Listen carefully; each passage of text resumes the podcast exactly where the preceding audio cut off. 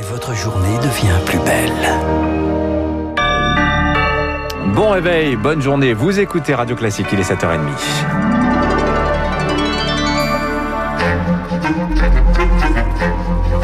7h30, 9h, la matinale de Radio Classique avec Dimitri Pavlenko. Et soyez les bienvenus, nous sommes ensemble jusqu'à 9h. C'est l'heure du journal d'Augustin Lefebvre. Augustin est de Troyes. Après le printemps et l'automne, nouveau confinement à partir de ce soir pour une partie des Français. 16 départements sont concernés, 21 millions de personnes, les 8 départements d'Île-de-France, les 5 des Hauts-de-France, les Alpes-Maritimes, la Seine-Maritime et l'Eure. Mesure prise pour freiner l'épidémie qui a atteint un niveau critique dans ces territoires. Elle a été annoncée hier par le Premier ministre Jean Castex. Résultat ce matin, impossible possible de trouver un train pour le Pays Basque ou la Bretagne au départ de Paris. Les gilets rouges de la SNCF ont été déployés gare Montparnasse pour faire face à un afflux de voyageurs, car pour certains, c'en est trop. Cyprien Pézeril, ras-le-bol des restrictions. Direction la Normandie pour Maria. Après les annonces du Premier ministre, elle est montée dans le dernier train hier soir pour quitter Paris. Il y a cette situation de plus en plus pesante et euh, mon état d'esprit fluctue énormément entre euh, anxiété et déprime. J'ai préféré rentrer en Normandie euh, dans ma famille. Et ça devient nécessaire d'être dans une situation beaucoup moins anxiogène qu'en Ile-de-France. Jusqu'à présent, Valentine avait toujours suivi les restrictions, mais désormais... Pour moi, la situation avec ces nouvelles restrictions, elle est plus tenable. Après un an de crise, j'en ai ras-le-bol. Elle a donc décidé de s'affranchir des nouvelles règles. Même si euh, je suis pas anti-masque, je suis pas anti-vaccin, je suis pas du tout dans cette euh, posture-là. Et ben ce week-end, j'ai un anniversaire, donc je vais y aller. Et puis euh, advienne que pourra. Et puis s'il faut que je paye une amende de 135 euros, et ben je la paierai. Tant pis. Une colère chez certains, mais qui passe vite, selon la sociologue Caroline de Pau. On exprime notre colère, notre mécontentement, et puis il y a un moment on digère l'information, et puis on finit par passer à une phase d'acceptation et de prise en compte. La seule question, c'est jusqu'à quand ce sera possible jusqu'à quand on va accepter ces mises en place de mesures? Et selon un sondage Odoxa, un tiers des Français ne supportent plus les contraintes. Cyprien Pézeril, pour ceux qui vont rester, à quoi va ressembler la vie pendant un mois au moins? Le gouvernement assure que les leçons des précédents confinements ont été tirées. Le nouveau mot d'ordre, c'est freiner sans enfermer. Il y aura donc plus de liberté pour sortir, Rémi Vallès. Alors tout d'abord, on pourra prendre l'air et faire du sport plus facilement qu'au printemps et en novembre dernier. Concrètement, il sera possible de sortir de chez soi en journée sans limitation de durée. La seule contrainte, rester dans un rayon de 10 km autour de son domicile et respecter le couvre-feu repoussé à 19h. L'attestation de déplacement fait donc son grand retour, mais il n'est toujours pas possible de cocher la case barbecue entre amis.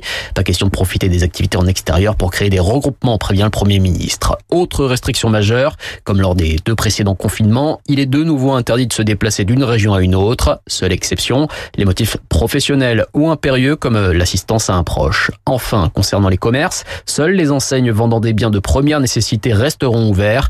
Petite nouveauté, les libraires et les disquaires pourront eux aussi lever le rideau.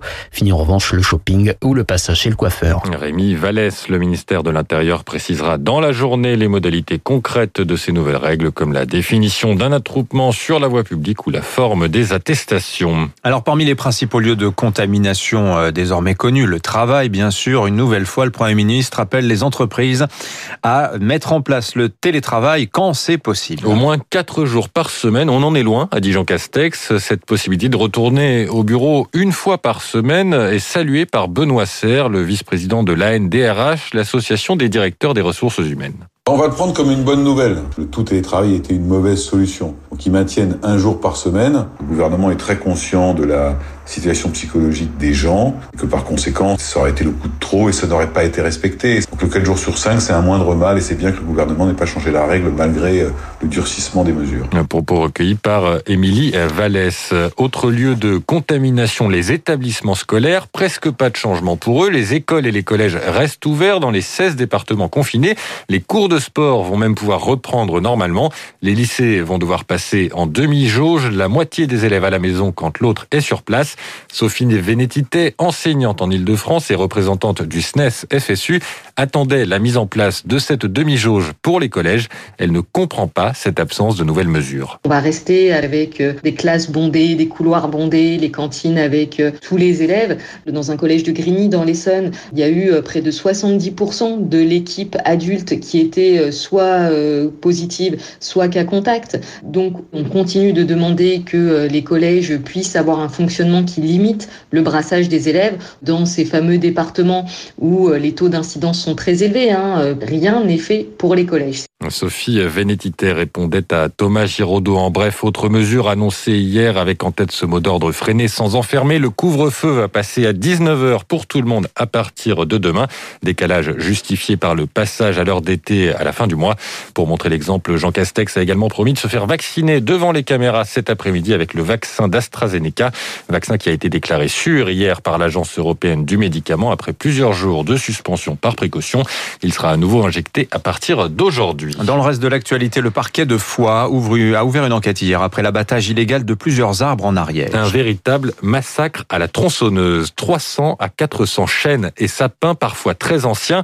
12 propriétaires ont porté plainte. Ils accusent une entreprise espagnole. Parmi eux, Hélène Rameil. Elle et son mari ont vu les bûcherons partir avec 30 de leurs arbres. Notre attention a été attirée par des bruits de tronçonneuse et c'est là que nous avons euh, surpris en pleine action quatre bûcherons qui étaient en train de tronçonner allègrement euh, des chaînes centenaires. Il y a de l'huile euh, hydraulique qui a été déversée dans la source, du gasoil, enfin c'est vraiment une catastrophe écologique. C'est une forêt que l'on voulait transmettre à nos enfants et petits-enfants. Bon, c'est foutu quoi pour nous. Le forestier, le patron espagnol, a voulu nous dédommager, mais nous on a dit c'est pas possible. On va pas laisser saccager notre nature euh, par des bandits. Hein. Un témoignage recueilli par Baptiste Gabory. Enfin la francophonie à l'honneur aujourd'hui à l'Élysée, Emmanuel Macron, Emmanuel Macron décidément, reçoit plusieurs personnalités impliquées dans la promotion de la langue française. À la veille de la journée de la francophonie qui aura lieu demain, et dans ce contexte, une entreprise canadienne a dû présenter des excuses publiques hier. Elle a tenté de lister les avantages et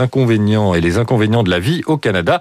Parmi les inconvénients, elle a mis le fait que beaucoup de gens parlent français, ce qui a suscité un tollé sur les réseaux sociaux et donc des excuses. Je m'associe à ce tollé. Merci en tout cas, Augustin Lefebvre. Vous revenez euh, tout à l'heure. Il est 7h37. Un anniversaire aujourd'hui, celui de la mort en 2008 à 90 ans d'Arthur C. Clarke. Vous savez, c'est l'un des trois grands de la science-fiction, avec notamment Isaac Asimov.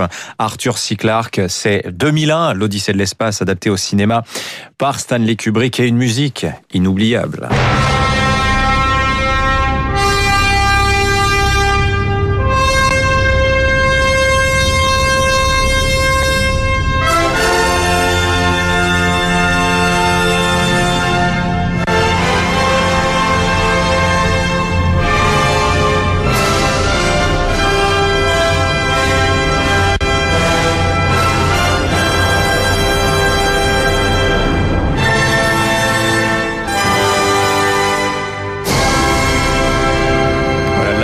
Parlait Zarathustra de Richard Strauss, un musique du film de Milan, l'Odyssée de l'espace, qui nous a tous marqués. 7h38 sur Radio Classique dans un instant.